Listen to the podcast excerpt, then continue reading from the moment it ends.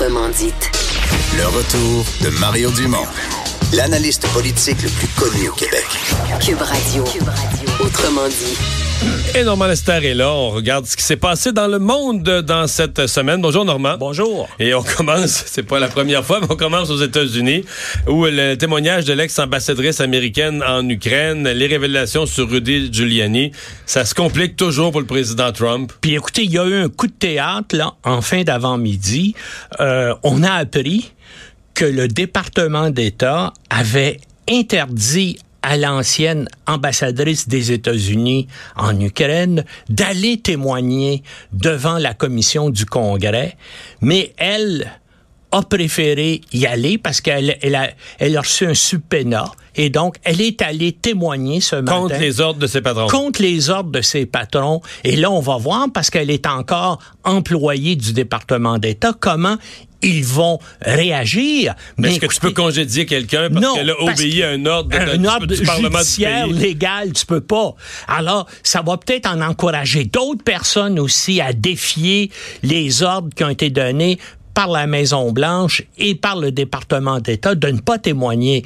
Et en plus de ça, ben, hier soir, comme euh, vous le savez peut-être, le FBI a arrêté deux des collaborateurs ou même deux des associés de Rudy Giuliani, l'avocat de personnel de Donald Trump, et les a accusés, bien sûr, euh, de fraude et aussi euh, d'ingérence illégale dans les élections américaines. Apparemment, on aurait, dans un cas, dépensé 350 000 dollars euh, qu'on aurait versé provenant de l'étranger à un fonds lié à la campagne de Donald Trump et à des membres du Parti républicain. Dans l'acte de mise en accusation du FBI, on dit aussi que ces deux individus-là, qui ont la citoyenneté américaine, mais qui viennent d'Ukraine et du Bélarus, auraient agi sur ordre d'un Russe pour justement essayer euh, d'influencer le résultat des élections américaines. Et semble-t-il que c'est possible. Il y a un oligarque russe qui vit actuellement à Vienne et qui essaie d'éviter d'être extradé vers euh, les États-Unis. Et tout ça, tout donc, toute la conspiration dans l'affaire d'Ukraine serait liée à Giuliani, ces deux individus-là et l'oligarque russe qui est actuellement en Ukraine. Donc, c'est sûr qu'il va y avoir des développements là-dessus. Et ce matin, l'ambassadrice américaine, là, qui a été relevée de ses fonctions, a dit moi j'essayais de lutter contre la corruption et c'est et euh, elle laisse entendre que c'est euh, Giuliani avec Trump qui ont forcé le département d'État de la rappeler de Kiev, la capitale de l'Ukraine, parce qu'ils pensaient que cette femme-là pouvait empêcher donc les manœuvres de Giuliani qui voulait, comme on le sait, là, euh, convaincre la Mais- présidence de l'Ukraine. Oui. il, oui, il y a plusieurs collaborateurs de Donald Trump, organisateurs et autres, là, et son ancien avocat personnel qui se ramasse euh, derrière les barreaux. Est-ce que, Et l'enquête est ouverte sur Giuliani. est-ce que Giuliani s'en va lui aussi Ben, en dans le cas, trouble? le- le- selon CNN, le FBI a ouvert une enquête sur lui aussi. Puis là, si on voit tout son entourage qui est mis en accusation, et les deux individus qui ont été arrêtés hier, ils s'apprêtaient à prendre l'avion avec un départ sans aller-retour pour s'en aller en Europe. Comme si quelqu'un les avait avertis. Attention, vous êtes mieux de vous sauver parce que le FBI est à vos trousses. Et là, ils ont été pris. Mais ça, c'est très grave aussi pour Giuliani et Trump. Parce que, bien sûr, que font euh, dans ce côté-là les procureurs et la police?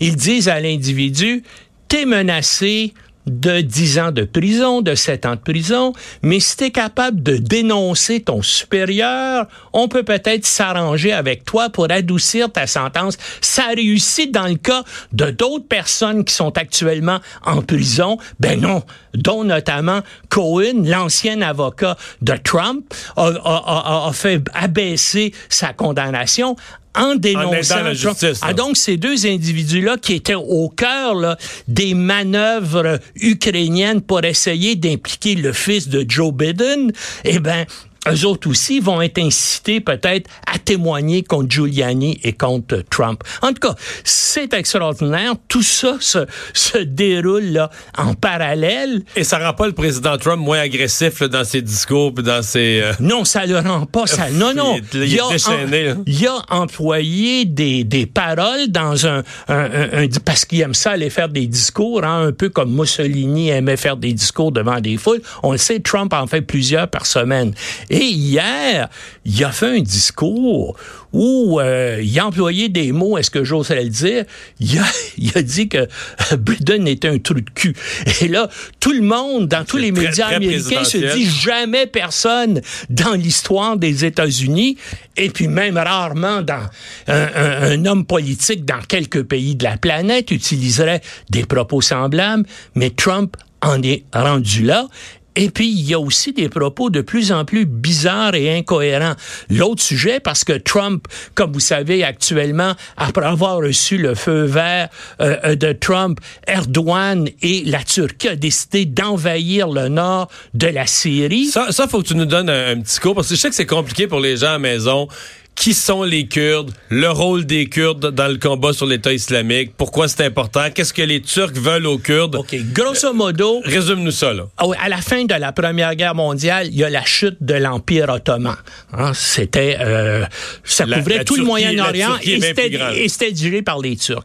Là-dedans, il y avait un peuple qui s'appelait le peuple kurde qui était plus de 30 millions d'habitants et qui espérait avoir son indépendance. Qui ont une culture, Oui, une, une langue, culture, une langue. Qui ont toujours voulu un pays, le, Kurdi- le Kurdistan.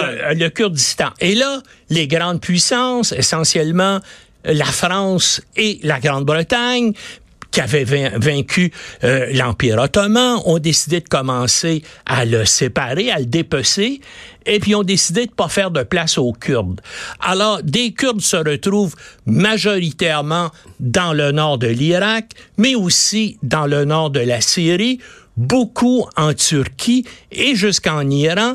Et il y a toujours eu un mouvement qui est Mais en poussé gros, la, ma- la masse, si on avait le Kurdistan, si on voulait le placer, là, on Ça aurait le, le nord, le nord de la Syrie, le Et nord de l'Irak, puis le sud de la Turquie. Oui, c'est ça. Et là, il y a des mouvements euh, indépendantistes violents dans, en Turquie depuis ce temps-là parce qu'ils veulent bien sûr leur indépendance. Et là, avec l'effondrement de la Syrie, ces gens-là opèrent à partir du nord de la Syrie pour mener des attaques et des attentats terroristes contre la Turquie. La Turquie aussi qui est pris parce que avec la guerre civile en Syrie qui dure depuis 2011, ils ont 3 millions 500 000 Syriens de réfugiés sur leur territoire. Il y a Alors, 3 millions de, Oui. de Syriens, de réfugiés Syriens en Turquie. Oui, puis il y a un million de Syriens au Liban aussi. Hein, c'est absolument fou, hein. terrible. C'est des conditions. nombres, euh. Et c'est ça. Et quand ça- euh, euh, cette semaine, l'Union européenne a dénoncé la, euh, euh, le président Erdogan et a dénoncé la Turquie en disant il fallait pas que vous envahissiez la Syrie. Puis Erdogan le- leur a dit attention parce que si vous me dénoncez là, les 3 millions 500 millions de Syriens qui sont sur mon territoire, je vais les envoyer vers l'Europe. L'Europe, comme on Et le ça, sait, l'Allemagne veut pas ça, ben, la l'Italie veut pas personne, ça, a personne, veut ça. Les pays de ben, l'Est ben veulent pas ça. Mais toute cette situation-là actuelle, c'est un coup de tête de Donald Trump. Qui a retiré ses troupes. De- non, ben essentiellement, il y a eu un coup de téléphone cette semaine du président euh, turc Erdogan qui a dit ben là j'en ai assez de tout ça, je veux envahir le nord de la Syrie où sont les forces américaines et je veux bien sûr régler le compte de vos alliés les Kurdes parce que la guerre contre l'État islamique C'est les Kurdes qui l'ont gagné Kurdes pour qui nous. l'ont là. gagné pour l'Occident. Hein? Puis on sait, on avait des forces canadiennes aussi au Kurdistan qui combattaient à leur côté. C'est eux vraiment qui ont gagné la guerre. C'est eux qui ont subi le plus de morts et le plus de blessés dans cette guerre-là. Et Trump, tout à coup, a dit, OK, un, pas de problème, je, je retire les, les troupes américaines et on réagira pas et vous pouvez envahir la Syrie. Donc, laisse tomber ses alliés. Oui, mais oui, c'est ça. ouvre la porte à une Ben, attaque. à, à une guerre là, qui est en cours actuellement et qui a. J'ai vu tantôt, il y a 100 000 Kurdes 100 000 Kurdes déplacés de déjà. déplacés, en plus de toutes les personnes dont vous venez de parler, en plus des 3 500 000 Syriens, il y a 100 000 Kurdes. Mais c'est pas ça. C'est Trump a décidé ça tout seul au téléphone. Il n'a pas conseil- consulté son conseiller à la sécurité nationale, il n'a pas consulté le département d'État, il n'a pas consulté le Pentagone. Tous ces gens-là, c'est en écoutant la radio et la télévision qu'ils ont appris que Trump avait décidé de retirer ses troupes et de laisser euh, les Sauf Turcs. que là, sauf que là, Normand, euh, dire, il reste que. Je comprends qu'il y a des gens qui endurent Trump, mais c'est pas tous des fous. Dans le Parti républicain. Même dans le Parti- à cause de républicain, là, je parle de ça, là, il y a des gens qui sont mal à l'aise, qui disent, voyons, on vient de laisser tomber nos alliés. Oui. La guerre avec la guerre contre l'État islamique, on l'a fait avec des Kurdes pendant des années. Et sur ça, il risque d'y avoir un vote majoritaire à la fois de la Chambre des représentants et du Sénat pour dénoncer les agissements de Trump là, et cet accord-là qu'il a fait avec la Syrie. Tellement aujourd'hui qu'il a commencé à faire marche arrière. Et puis, euh, l'administration a dit, ben attention, là, euh, si vous allez trop loin, là, la Turquie, si vous tuez trop de Kurdes, là, on va, on va vous imposer des sanctions. Enfin, c'est un peu ridicule comme menace, mais on en est là. Mais, mais tout ça, ça montre qu'il y a une, une lassitude vis-à-vis les comportements erratiques et disons-le souvent carrément euh, euh, euh, des problèmes de santé mentale de Trump et même du côté des républicains. Et les sondages l'indiquent aussi. Hein? Il y a une majorité, c'est près de 50% C'est 51, 52, 53% dépendant des sondages. Mais même du côté des républicains, il y a des gens qui approuvent la- les procédures, l'enquête sur les procédures de destitution actuellement. Et ça, ça a mis Trump en colère parce que même son réseau favori, Fox News, Ben oui, il est furieux, là. ben, il est Fox. furieux parce que Fox a fait un sondage. Des mauvais sondages. Et ça montre aussi que même chez les partisans de, de- de- de- euh, des républicains, ça dit qu'il y a plus de 50 des gens qui disent non, non, il faut poursuivre la procédure de destitution. Puis il y, en a de plus en plus qui disent aussi il faut que Trump soit destitué. Et ceux qui s'y opposent sont en baisse. C'est rendu là dans autour des, euh, euh, des 30% seulement des républicains qui s'opposent à la destitution de Trump. Donc, le, le, combat est engagé, c'est terrible. C'est l'avenir de la démocratie aux États-Unis qui se joue actuellement. Lui, bien sûr, va jouer encore son pouvoir personnel, va essayer de convaincre les gens que c'est un complot contre lui, tout ça. Et si il réussit à ne pas être destitué, là, ça va lui donner un effet boule de neige pour les élections de 2020. Et ça peut on, on va peut-être assister à la fin de la démocratie aux États-Unis. Mais il y a une tentative de sa part d'établir son pouvoir personnel. Regardez sur l'affaire de l'Ukraine.